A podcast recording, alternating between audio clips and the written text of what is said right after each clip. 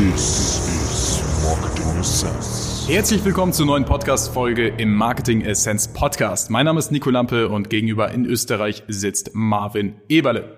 Moin Moin. So, in dieser Folge beschäftigen wir uns mit einem traurigen Thema für Gründer und Startups. Keine Sorge, wir haben gute News im Gepäck. Ähm, die Folge trägt den Titel oder irgendwas reißerisch, reißerisch sowas wie äh, Wirtschaftskrise, Startups, Gründer, keine Ahnung was. Denken wir uns gleich mal was aus.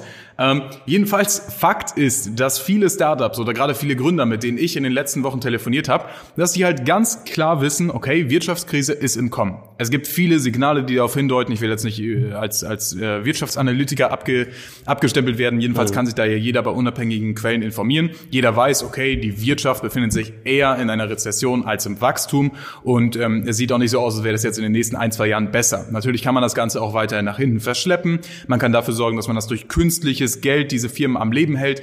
Ähm, meiner Meinung nach muss so eine, ja, eine Krise im Prinzip auch mal kommen, weil das den Markt auch wieder neu reguliert.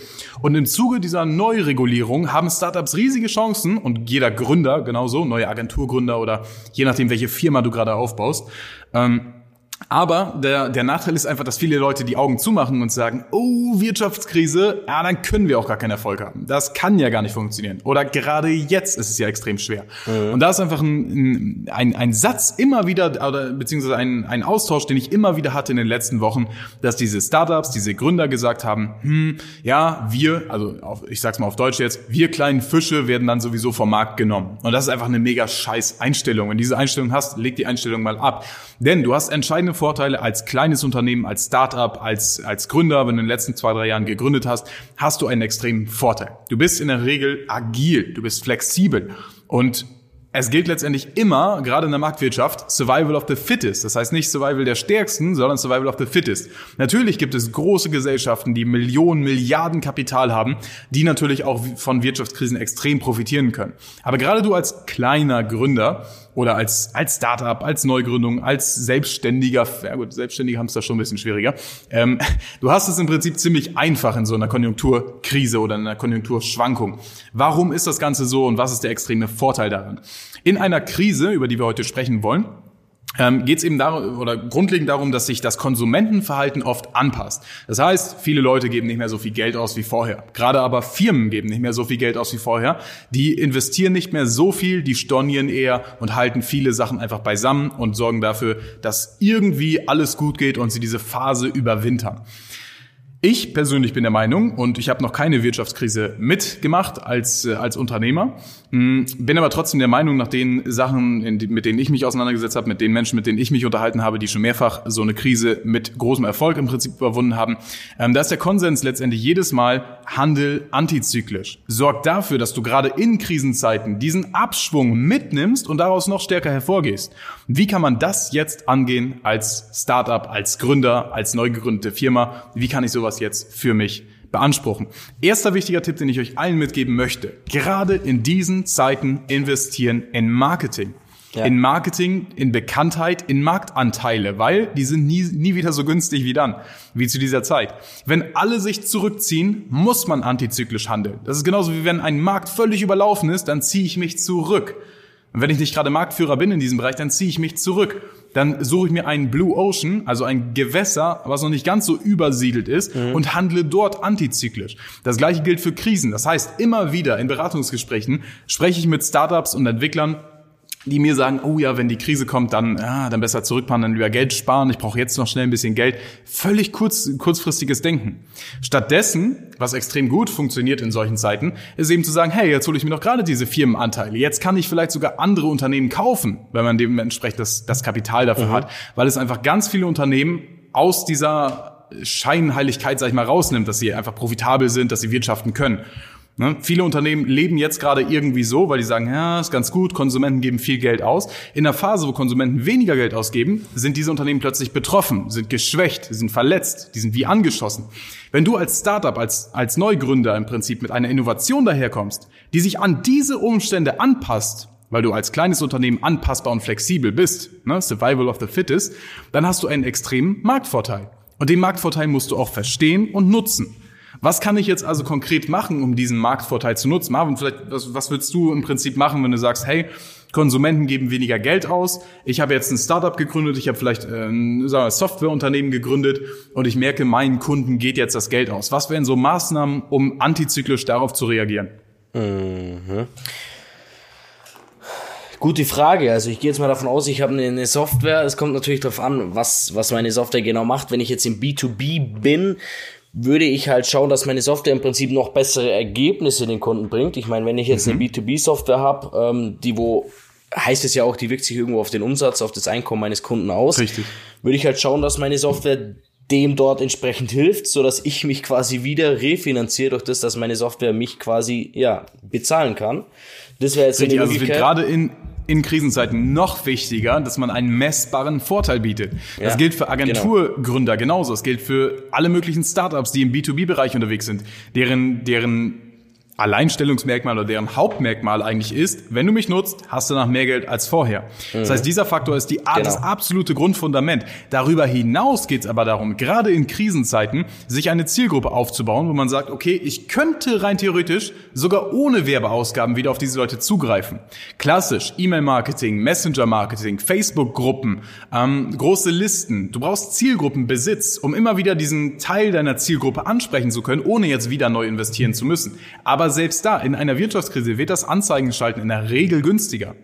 Ja, du hast genau. mehr Möglichkeiten zu schalten. Wenn viele Leute sich zurückziehen, das ist letztendlich einfach Angebot und Nachfrage, dann hast du mehr Möglichkeiten zu werben und das für weniger Budget. Das heißt, in der Wirtschaftskrise jeder Euro, den du hast, oder in, in der Konjunkturschwäche, sage ich mal, ist viel, viel mehr wert. Weil alles drumherum auf einmal auf ein anderes Level gesetzt wird. Und wenn du dann Ersparnisse hast, wenn du dann beispielsweise Akquisitionen machen möchtest, hast du eine wesentlich größere Macht. Und diese Macht muss man natürlich erstmal aufbauen.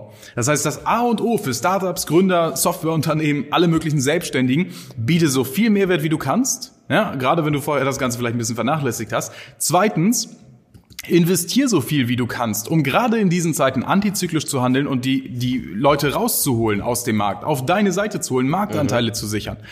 Als Beispiel, weil viele Leute mal sagen, hm, wann können wir denn aufhören, Werbeanzeigen zu schalten? Das ist halt so eine bekloppte Frage, aber wie gesagt, die bekomme ich halt wöchentlich gestellt. Ja, wann sind wir denn fertig damit? Ähm, niemals, wenn es gut läuft. Wenn es gut läuft, niemals. Wenn es schlecht läuft, nächste Woche. Das ja, heißt, genau. wenn die Leute mal Angst haben, in der Woche 300 Euro in Anführungszeichen zu verbrennen, sich dabei durch Brandbuilding nebenbei einen Namen machen, dann ist dieses Geld niemals verbrannt. Fakt Nummer eins. Fakt Nummer zwei, Netflix, bekannt. Ne? Verbrennt jedes Quartal knapp eine Milliarde Dollar. Genau. Eine Milliarde Dollar verbrennen die jedes Quartal, alle drei Monate. Zack, zack, zack, zack, zack, zack, zack, zack, zack. Mhm. Das ist einfach ein Punkt, wo man, wo man ganz klar sagen muss, okay, wenn man groß denken möchte, als Startup, als Gründer, als, als kleine Agentur vielleicht, dann achte mal darauf, habe ich einen Brand-Building-Effekt in meiner Werbestrategie? Habe ich irgendwas dabei, dass Leute sagen, hm, den habe ich schon mal gesehen, das klingt erstmal nicht schlecht. Ja. Wenn du das nicht dabei hast und du deinen Namen verbrennst, weil du irgendwelche komischen Werbeanzeigen schaltest, dann lass es besser sein.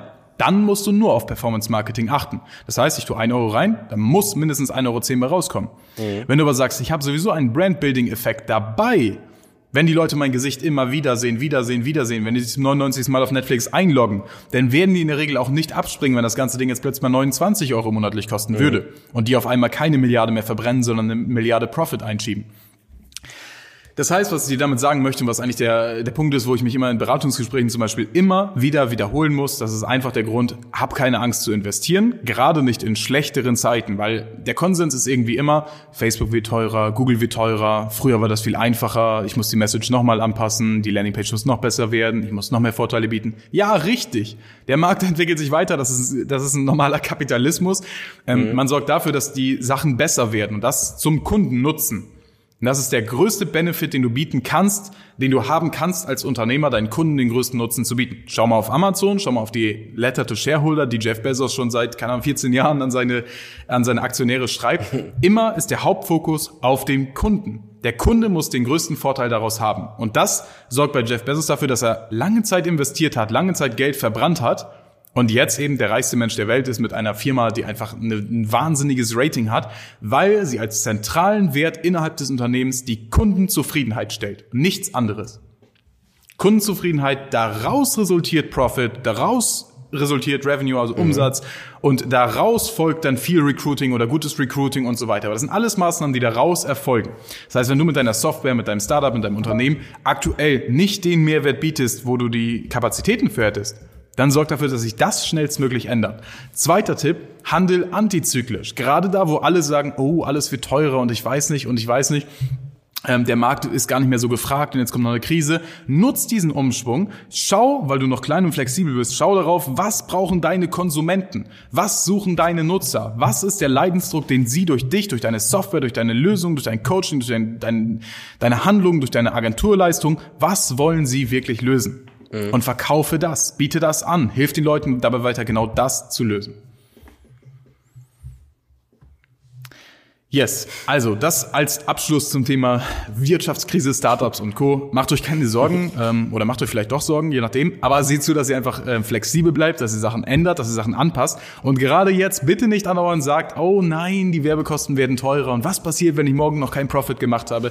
Deine Werbeanzeigen sollten als Schritt Nummer eins immer einen Brandbuilding-Effekt mit dabei haben. Das heißt, auch wenn ich deine Werbeanzeige 100 Mal sehe und nicht darauf klicke und mich nicht irgendwie anmelde oder nicht irgendwas mhm. kaufe, hast du einen positiven Effekt. Das ist das Word of Mouth, was du damit künstlich beschleunigst. Du hast eine Art Viralität drin. Dafür muss man aber bezahlen. Und solange du dein Gesicht nicht mit diesen Werbeanzeigen verbrennst, bezahl auch weiterhin dafür. Sorg außerdem dafür, dass du Zielgruppenbesitz aufbaust, also langfristig Zielgruppen abspeicherst durch beispielsweise E-Mail-Listen, durch Messenger-Listen, durch eine Facebook-Gruppe, durch einen Kanal, durch einen YouTube, durch einen Podcast-Kanal, egal wie, sorg dafür, dass du eine Zielgruppe an dich bindest. Das hilft dir auch gerade in schwierigen Zeiten weiter. Und ansonsten kann ich dir nur mitgeben, du bist im größten Vorteil Survival of the Fittest, du kannst dich schnell und flexibel anpassen und ähm, ja, wir helfen dir auch gerne dabei. Das heißt, auf dnaconcepts.de kannst du dich gerne eintragen. Wir beide können persönlich darüber sprechen oder mit einem von meinen Mitarbeitern wie wir das Ganze für dich umsetzen können, wie wir eine Art Zielgruppen-Eimer für dich aufbauen können, sodass du die Zielgruppe auch mal abspeichern kannst, jederzeit wieder ansprechen kannst, auch wenn du kein Geld mehr ausgibst, wie du eine Brand-Building-Performance-Kampagne startest letztendlich, wie wir das vielleicht auch für dich übernehmen, je nachdem, was für dich da angenehm ist. Einfach, dass du mit deiner Message, mit deinem Angebot rausgehen kannst, dir die Leute vom Markt holst, die dein Angebot suchen und die zufriedenstellen kannst, damit sie einen langen Kundenweg bei dir lassen. That's it. Ich freue mich drauf, wenn du beim nächsten Mal wieder einschaltest und bis dahin.